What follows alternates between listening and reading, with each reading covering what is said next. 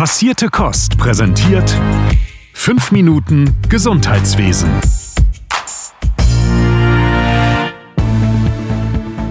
Hi, hier ist wieder Philipp mit den aktuellen Pflegenews und direkt einmal zu Beginn die Information, ab dieser Woche erhaltet ihr wieder 5 Minuten Gesundheitswesen wöchentlich, donnerstags. Legen wir los. Ungeimpfte können vorerst weiterarbeiten. Wir starten mit der wichtigsten Meldung für die Pflege.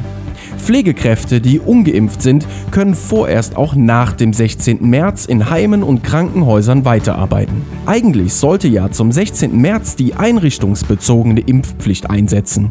Doch das Bundesministerium für Gesundheit bestätigte jetzt eine Verzögerung. Grund dafür ist, dass die Bundesregierung einräumt, die einrichtungsbezogene Impfpflicht aufgrund der Kontrollen nicht konsequent umsetzen zu können. Ein Sprecher des BMG sagte, bis das Gesundheitsamt die Entscheidung über ein Betretungs- bzw. Tätigkeitsverbot getroffen hat, dürfen die betroffenen Mitarbeitenden grundsätzlich weiter beschäftigt werden. Kontrolliert und entschieden wird im Einzelfall.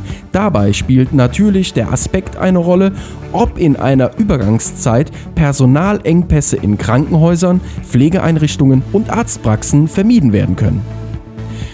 Der Mangel an Pflegefachpersonen in Kinderkliniken und weiteren Fachdisziplinen hat nichts mit der generalistischen Pflegeausbildung zu tun. Ärztinnen und Ärzte aus Krankenhäusern in Berlin und Brandenburg fordern in einem Brief an die Berliner Gesundheitssenatorin Ulrike Gothe und Bundesgesundheitsminister Karl Lauterbach, die Ausbildung zur Kinderkrankenpflege wieder einzuführen. Diese wurde abgeschafft und Auszubildende werden generalistisch, also in allen Bereichen der Krankenpflege, Kinderkrankenpflege und Altenpflege ausgebildet. Grund für den Brief ist der Mangel von Pflegekräften auf Kinderstationen. Der Deutsche Pflegerat hat dazu Stellung bezogen und betont, dass die generalistische Pflegeausbildung nichts mit dem Mangel in Kinderkliniken zu tun hat. Christine Vogler, Präsidentin des Deutschen Pflegerats, sagt, benötigt wird in allen pflegerischen Settings mehr Personal. Deutlich verbessern müssen sich die Arbeitsbedingungen und Vergütung. Das ist der wesentliche Schlüssel für mehr Pflegepersonal. Außerdem sei es absurd, die generalistische Ausbildung zwei Jahre nach Start in Frage zu stellen, obwohl noch keine Pflegekraft davon auf dem Arbeitsmarkt angekommen ist. Christine Vogler zur Pflegemanagerin 2022 gewählt. Christine Vogler, die Präsidentin des Deutschen Pflegerats, ist zur Pflegemanagerin 2022 gewählt worden. Den Preis hat der Bundesverband Pflegemanagement gemeinsam mit Springer Pflege ins Leben gerufen. Sie betonen neben der Arbeit beim Deutschen Pflegerat auch ihr Engagement als Geschäftsführerin des Berliner Bildungscampus für Gesundheitsberufe.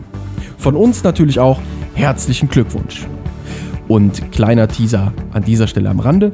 Wir begrüßen bei Passierte Kost in naher Zukunft Elena Wutzel, die als Nachwuchspflegemanagerin 2022 gewählt wurde.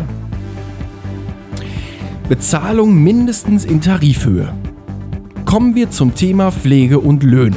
Hier haben wir euch gleich zwei Nachrichten dazu mitgebracht. Zum einen, der GKV Spitzenverband, also der Verband der gesetzlichen Krankenkassen, das Bundesministerium für Gesundheit sowie das Bundesministerium für Arbeit und Soziales haben gemeinsam bekannt gegeben, dass ab dem 1. September 2022 nur noch Pflegeeinrichtungen zur Versorgung zugelassen werden, die ihre Pflege- und Betreuungskräfte mindestens in Tarifhöhe bezahlen.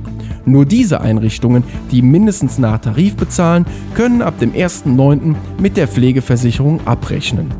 Bundesgesundheitsminister Karl Lauterbach sagt dazu, gute Pflege verdient gute Entlohnung. Dafür sorgen wir auch mit den veröffentlichten Richtlinien. Denn diese Richtlinien sind die Grundlage dafür, dass Pflege- und Betreuungskräfte in der Langzeitpflege ab dem 1. September 2022 regelhaft nach Tarif entlohnt werden. Für viele Pflege- und Betreuungskräfte ist das eine deutliche Verbesserung. Die zweite Nachricht zum Thema Pflege und Löhne. Bundesarbeitsminister Hubertus Heil rechnet zeitnah mit einer Empfehlung für die höheren Mindestlöhne in der Pflege. Er sei zuversichtlich, dass Die für die Festsetzung der Löhne zuständige Pflegemindestlohnkommission zeitnah eine Entscheidung dazu treffen werde. Diese Empfehlung wolle sein Ministerium dann gleich zum 1. Mai dieses Jahres umsetzen. Das Ministerium strebt einen Erlass der Verordnung an, die die weitere Erhöhung des Mindestlohns regelt. Zum 1. April tritt bereits ein höherer Mindestlohn für Pflegekräfte in Kraft. So steigt er beispielsweise für Pflegefachkräfte von 15 Euro auf 15,40 Euro die Stunde.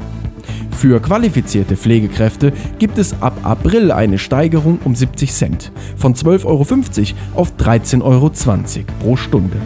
Die Pflegemindestlohnkommission arbeitet derzeit intensiv an einer Empfehlung für eine weitere Steigerung. Praxis-Projektbericht zum Expertenstandard Entlassungsmanagement in der Pflege erschienen. Der Praxis-Projektbericht zum Expertenstandard Entlassungsmanagement in der Pflege ist ab sofort bei der Hochschule Osnabrück verfügbar und kann über das Online-Bestellformular angefordert werden. Den Link dazu haben wir euch selbstverständlich in die Shownotes gepackt. So, das war's von mir. Bleibt gesund, frisch und bis nächste Woche. Euer Philipp von Passierte Kost. Passierte Kost. Pflegethemen mundgerecht angereicht. Ein Podcast von Noventi Care.